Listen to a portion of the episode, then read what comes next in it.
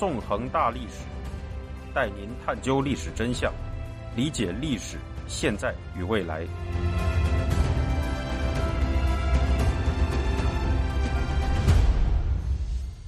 大家好，欢迎大家收听《纵横大历史》，我是主持人孙成。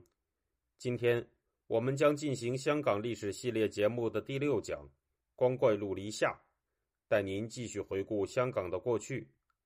在此前的五讲中，我们从香港古代漫长的自由传统开始说起，一直讲述到了二十世纪前期的香港历史。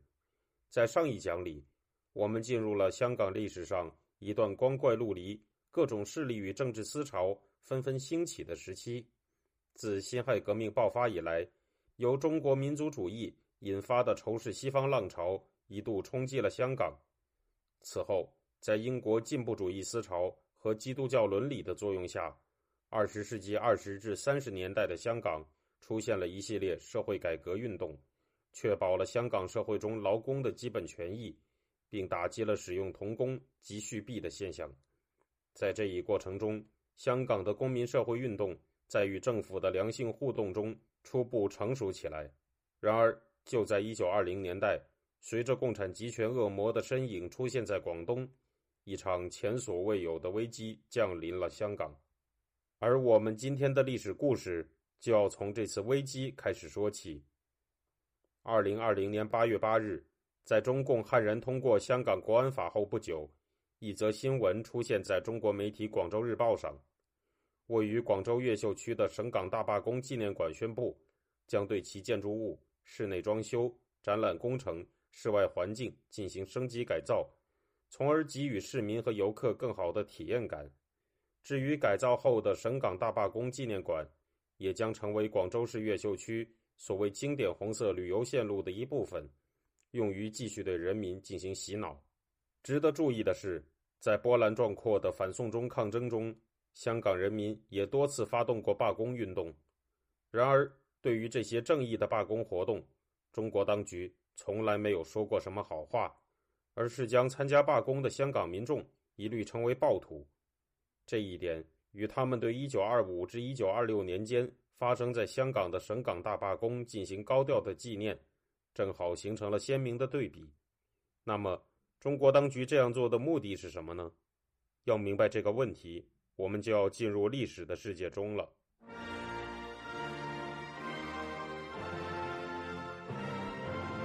1920年代初期。香港社会中仍存在着严重的劳工待遇问题。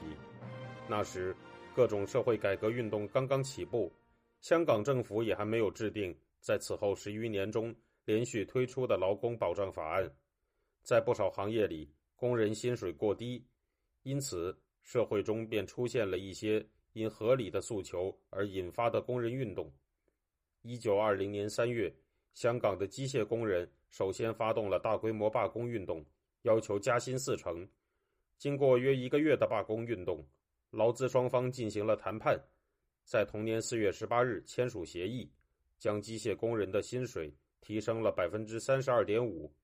这场罢工也因为基本满足了劳工诉求而停止下来。在这样的情况下，受到鼓舞的香港海员跃跃欲试。海员本就是一项相当辛苦的职业。随船出海的海员往往长时间奔波于世界各地，出海数个月甚至数年才能回到家中。而在出海过程中，华人海员与西方海员同工不同酬的现象令华人海员颇为不满。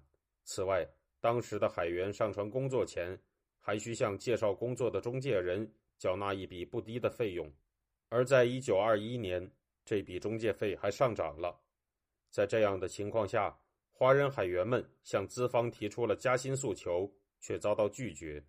如此前所述，在二十世纪的最初十年，清末革命派曾通过抵制美货运动，在香港进行了广泛的社会动员，并通过这次运动进入了香港的劳工阶层，开始发展工会组织。因此，在二十世纪二十年代初期，香港的不少劳工与由清末革命派。演变而成的中国国民党有很深的关系。一九二零年，随着陈炯明的粤军驱逐了盘踞广东的滇系桂系军队，国民党总理孙文来到了广州。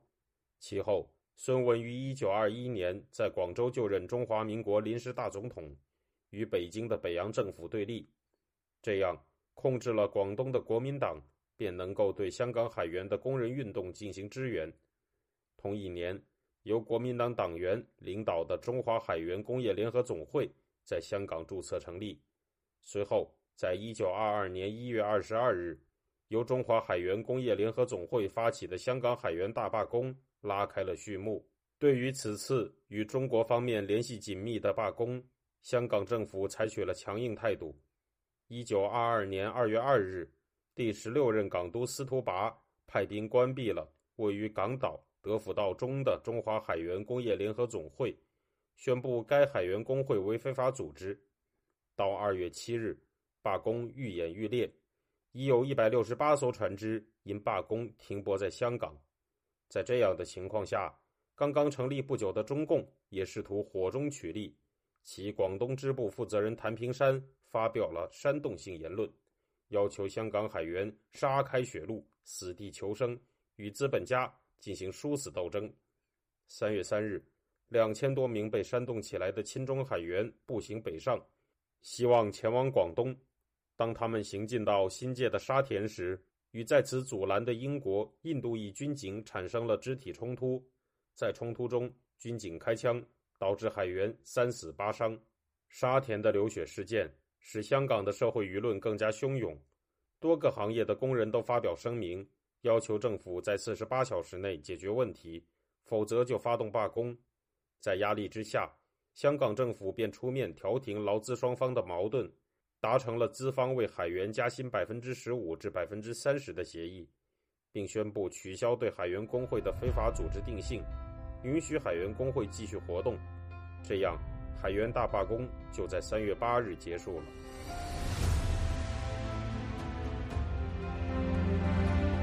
听众朋友，您现在收听的是自由亚洲电台纵横大历史栏目，我是主持人孙成。香港海员大罢工的成功经验，使共产集权势力尝到了甜头。不久后，他们就将在香港。煽动起更大规模的社会动荡。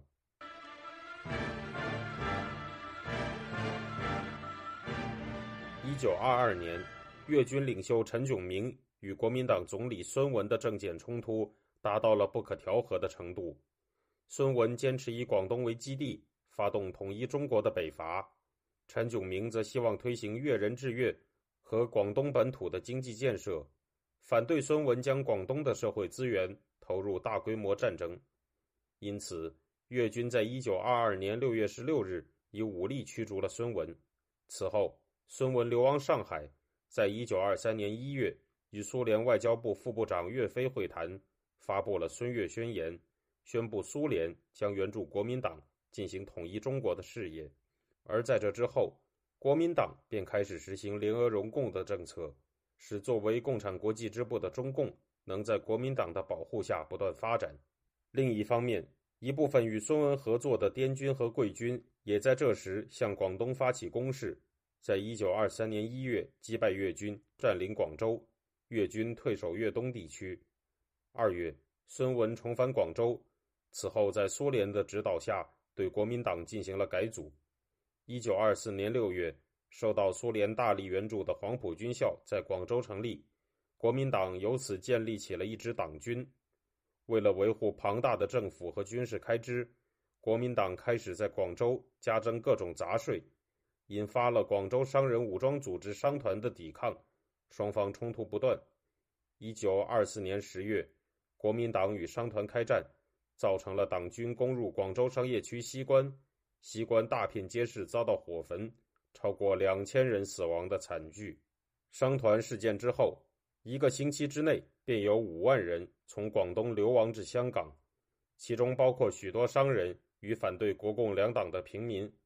在广东革命政府日趋激进的情况下，香港的越籍商人也失去了对北林政局的影响力，只能与流亡商人一道，将香港作为他们的避难所。而这时，共产集权势力也即将向香港猛扑而来。一九二五年三月，孙文病死，国民党则继续执行联俄容共的政治路线。同年五月，上海发生工潮，在五月三十日，大批由国共两党发动的工人、学生与租界的英国警察发生冲突，造成十余人死亡，这就是五卅事件。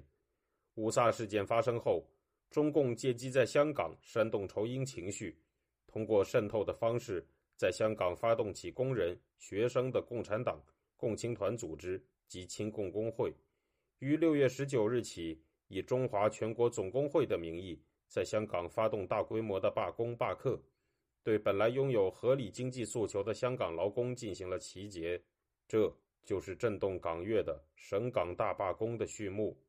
省港大罢工开始后，国共两党在广东多地设立了招待站。用于接待离开香港进入广东的工人。六月二十三日，国共两党在广州组织起大规模的军人群众游行，在广州英法租界沙面附近与英法军队交火，造成了五十余人死亡的杀机事件。在高涨的仇英情绪中，广州革命政府在七月八日成立了省港罢工委员会，并开始封锁香港，停止了港粤之间的船运和贸易。使香港因不能从广东进口粮食而遭遇了缺粮的困境。在国共两党的煽动下，到七月上旬，已有超过十三万人离开香港进入广东。许多参加罢工的工人受到了暴力恐吓与人身威胁，被迫与罢工者一同行动。另一方面，由于广州革命政府在香港散播谣言，称香港即将断水断粮。由此引发了大规模的银行挤兑和粮食抢购潮，许多人是出于恐惧而离开香港的。香港面临着开埠以来前所未有的社会危机。